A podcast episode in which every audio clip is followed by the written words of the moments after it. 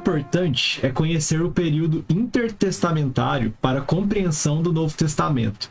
E aí, no mesmo sentido, Lucas pergunta o seguinte: é importante a leitura dos textos do período intertestamentário, como Enoque e Macabeus, sabendo que eles não são canônicos, para uma melhor compreensão da cultura e da expectativa messiânica do período dos evangelhos? Acho que sim, sem dúvida alguma. Ah, quando a gente pensa aí nesses aproximadamente 400 anos, chamados 400 anos é, é, de silêncio profético, nós temos, é claro, a história de Israel. E tem bastante coisa escrita nesse período que nos ajuda a entender como foi que o povo de Israel continuou a viver, a, apesar de uma certa ausência profética mesmo ali, e como foi que eles se viraram, por assim dizer.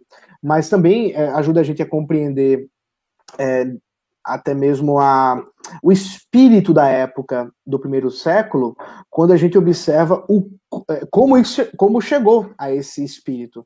Uh, por exemplo, quando a gente observa por que, que os zelotes eram um, um, grupo guerreiro ali, né, em, em, tentando implementar o, o, o reino através de guerras e, e, etc. Você observa isso? Ah, porque já, já tinha acontecido algumas guerras, já, já havia uh, tido a desgraça né, de, Antíoco Epifânio, quando ele entra no templo de Israel e faz uma oferenda a Zeus, se eu não estou enganado, foi Zeus, com um porco. Então imagina a profanação que foi aquilo. E onde é que você vai encontrar esse tipo de literatura? Você vai encontrar exatamente em escritos paralelos. Você vai encontrar é, Primeira Macabeus, Segunda Macabeus, você vai encontrar também nos escritos de Flávio Joséfo, é, que também nos ajuda bastante. Então, tudo isso nos serve para ambientar, nos serve para é, dar contexto, contexto histórico mesmo da coisa. É claro que não vai servir, a gente precisa fazer a leitura com muito cuidado, para a nossa formação teológica. Muitas vezes, ela, inclusive, é contra a teologia do Antigo Testamento.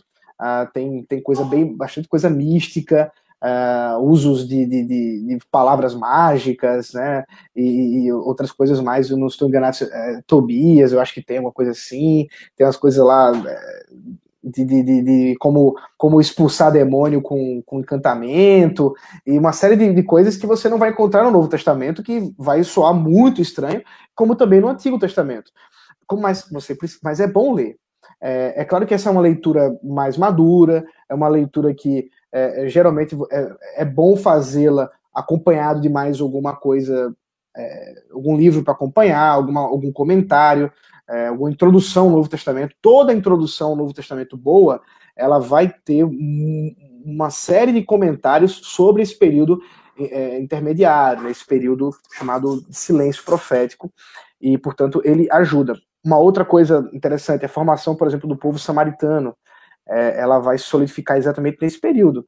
Então, para você entender a, a, o diálogo da mulher samaritana é, com Jesus, é bom compreender esse período é, intermediário aí, esse período é, que, que, que, separa o Antigo do Novo Testamento. Então, sim, é, vale a pena a leitura. Hoje, nós já temos, inclusive, outros documentos, além desses que nós geralmente chamamos de apócrifos ou pseudoepígrafos. É, esses documentos mais recentes, por causa da, da biblioteca que foi achada é, em Qumran, né, dos manuscritos do Mar Morto, você tem ali o, o da comunidade essênia, aí já é uma outra coisa que, inclusive, é muito usada por uma outra pergunta que vai vir daqui a pouco, que é o pessoal da NPP, a nova perspectiva de Paulo, ou em Paulo, que se fundamenta bastante nessa, nessas comunidades paralelas, né? E eu vou falar sobre isso mais para frente. Vou, vou, guardar uma historinha que eu tenho para contar é, mais para frente. Adianta essa pergunta aí, moço. Cadê Kaique essa pergunta aí? Da ah, deixa eu achar Paula, aqui. Já, já mete bronca aí. Não. Qual que é o número dela? A pergunta da Luísa também, que ela diz. Que forma a NPP nos ajuda ou atrapalha a formular, formular uma teologia bíblica do Novo Testamento? É, então. Agora é a hora. que eu vou gravar. Melhor não, hein? uh, uh, então, a, a, NPP, ela, eu não vou fazer introdução a, a isso, vou deixar esse produto fazer, mas ela tem uma vantagem muito boa, porque a, a essas novas descobertas arqueológicas, esse, esse, esse trabalho que é muito minucioso de você é, reler ou ler esse material que foi escrito por comunidades do primeiro século, então muito perto ali de Jesus, e, e perceber como é que era teoricamente, né, pelo menos a perspectiva de um grupo do judaísmo da época, a, ajuda a gente a entender o contexto. Mas é claro que se a gente se é, é, conectar demais ou der muito valor a esse esses escritos em detrimento do Antigo Testamento e do próprio Novo Testamento, vai cair numa interpretação equivocada, que eu acho que é exatamente o que acontece. A minha opinião é que a NPP está errada, né? Então, é, é, eu acredito que ela é uma leitura muito viciada por meio das lentes desse, desses escritos não canônicos, em especial esses escritos do primeiro século, é, é, especialmente a comunidade é, e tudo mais, e você termina tendo uma visão muito forçada. E eu vou contar a história que eu disse que ia contar, que é o seguinte: há um, há um, tempo atrás, uns anos atrás, eu tive a oportunidade de ouvir uma aula, de assistir uma aula é, com o curador desse, é, dessa biblioteca, né, de, do, dos manuscritos do Mar Morto, um judeu, que é argentino, inclusive, e ele, a, um grande especialista, obviamente, em Antigo Testamento, um, um, um cara versado na, na no Antigo Testamento, mas extremamente liberal. Né? Só para dar um exemplo, é, ele, ele comentava lá do primeiro Isaías, do segundo Isaías, do terceiro Isaías. Né? Então, ele não acredita que, exist, que existiu um Isaías, mas que existiu pelo menos três autores que compõem o livro de, de Isaías, ou talvez três momentos históricos do povo de Israel com autores distintos ou grupos de autores distintos para escrever é, é, esse, esse, essa profecia de Isaías. Então, por que, que geralmente se faz isso? Por causa, obviamente, dos, da, dos acertos de Isaías. Né? Isaías acerta tão bem que o povo duvida que seja verdade. É, mas aí, voltando, o argumento dele na palestra, o, a aula foi uma só, era mostrar a relação entre João Batista e Jesus e tentar provar que João Batista era um dissidente da comunidade essênia, então ele vai citar muitos documentos dos essênios e fazer um paralelo com aquilo que João Batista fala nos evangelhos, que os essênios defendiam, e consequentemente Jesus, como um discípulo de João Batista, seria apenas um. O cristianismo seria apenas uma dissidência do judaísmo essênio. Veja, se a gente depender disso aí, nós é, jogamos o Novo Testamento todo na lata do lixo. Mas qual o problema dessa leitura dele viciada? É que ele está fazendo uma é, leitura das categorias de João Batista e de Jesus a partir dos essênios, quando deveria estar fazendo do Antigo Testamento. Então, quando você vai fazer essa leitura a partir daquilo que os essênios entendiam do Antigo Testamento, e agora para entender o que João Batista entendia a partir da leitura do que os essênios entendiam do Antigo Testamento, pronto. Aí realmente você distanciou demais o contexto, fez uma distância muito grande. E eu acho que é isso exatamente que recai aqueles que defendem a NPP. Por outro lado, acho que a ênfase que eles dão para esse período interbíblico, para esse período aí histórico e os documentos, ela é importante e a gente não pode negligenciá-la. E aí, é claro que nós estamos em um nível acima dos nossos irmãos reformadores, dos nossos irmãos puritanos, que não tinham esses documentos, que não tinham acesso a, a esse tipo de, é, é, é, de revelação, por assim dizer, histórica. Né? Não revelação bíblica, mas uma revelação histórica, mas que nos ajuda a contexto. Mas não é canônico e a gente deve tomar muito cuidado do que a gente conclui, as hipóteses que nós levantamos a partir da leitura desses escritos e do quanto vai ficar viciada a nossa leitura. Eu, o Gerhard dos faz uma distinção que eu acho que é muito importante para esse período, apesar dele não conhecer nada disso, né, ser anterior, que é não confundir o Antigo Testamento com o judaísmo.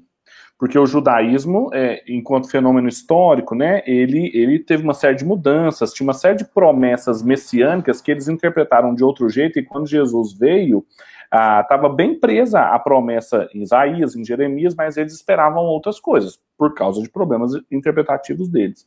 Agora, isso acontece, isso que o Ronaldo falou da, da NPP, né, dessa nova perspectiva sobre Paulo, não acontece só com Paulo, acontece no Antigo Testamento também. Por exemplo, a gente pega a obra do John Walton, Há, há, um, há um, enriquecimento, isso que o Ronaldo falou, há um enriquecimento da gente perceber que o documento bíblico ele diz respeito a um contexto onde ele surgiu e os leitores daquela época, o que, que eles entenderiam, isso que a gente falou, dos pactos, né, dos acordos, etc. Agora, você tentar reduzir ou responder tudo que o texto bíblico faz ao ambiente do Oriente Próximo, né, que é o que a gente chama sempre de AOP, é, isso é um reducionismo. Porque, e aí o que, o que vai girar? Se você só tem essa agenda de explicar tudo por ambiente do Oriente Próximo, aí quando tem profecias, quando tem antecipações, igual em Isaías, qual que é a sua tendência de dizer, não, aqui ele não antecipou, aqui na verdade é outro autor porque você tira a sobrenaturalidade, há um pressuposto aí de anti-sobrenaturalismo.